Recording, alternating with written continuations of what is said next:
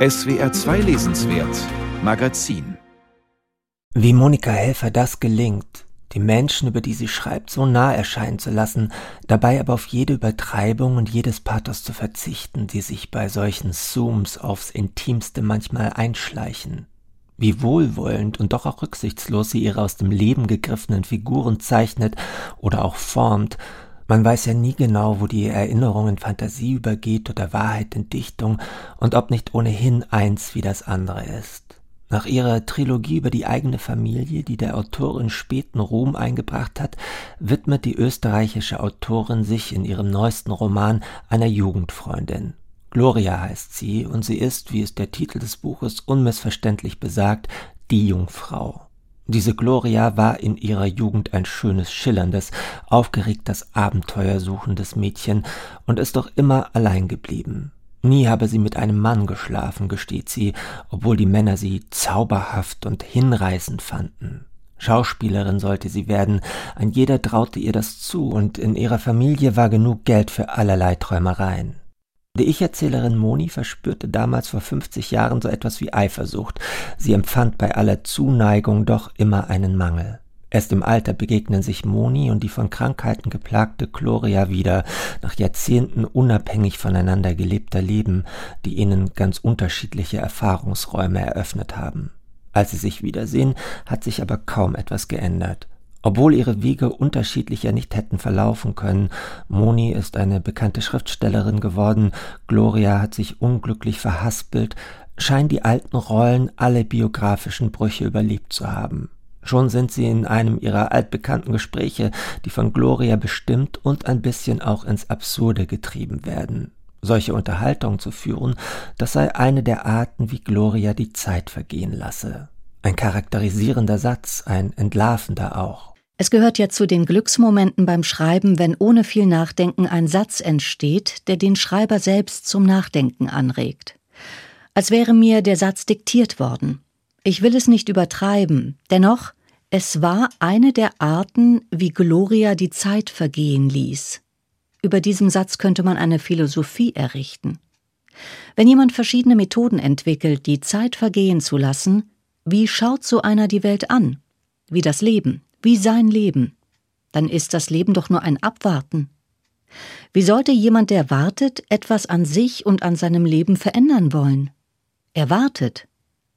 Erst wenn eintritt, worauf er gewartet hat, kann gehandelt werden.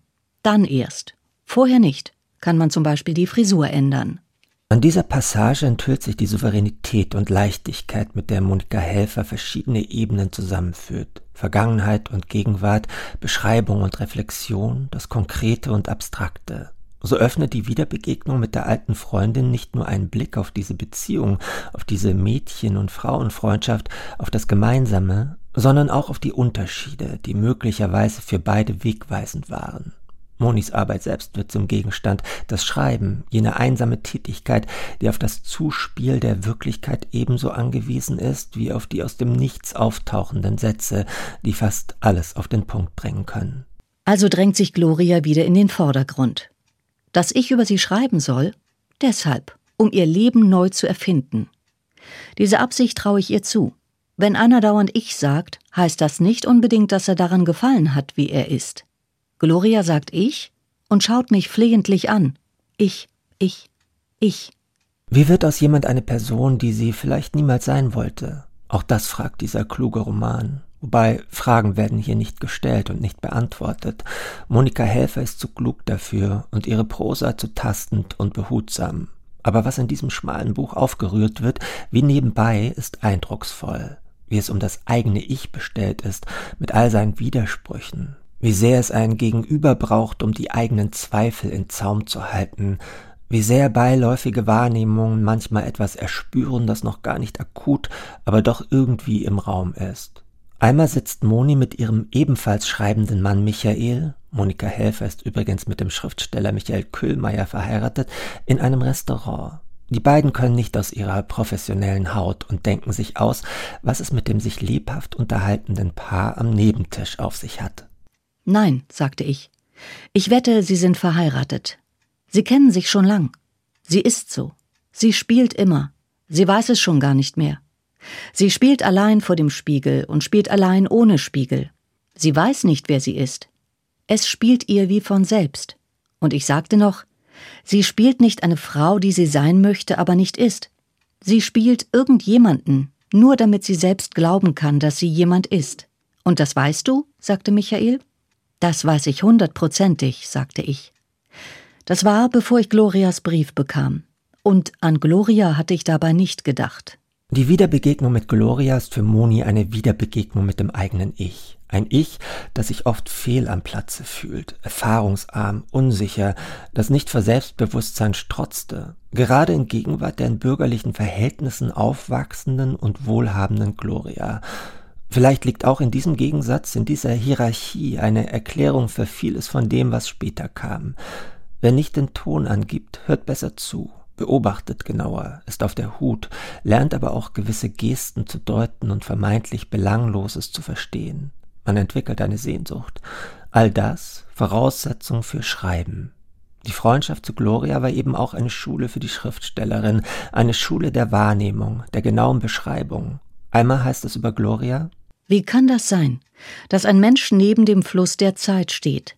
Er sieht auf den Fluss, sitzt da wie ein Indianer vor seinem Zelt. Dinge, Tiere, Männer, Frauen schwimmen an ihm vorüber.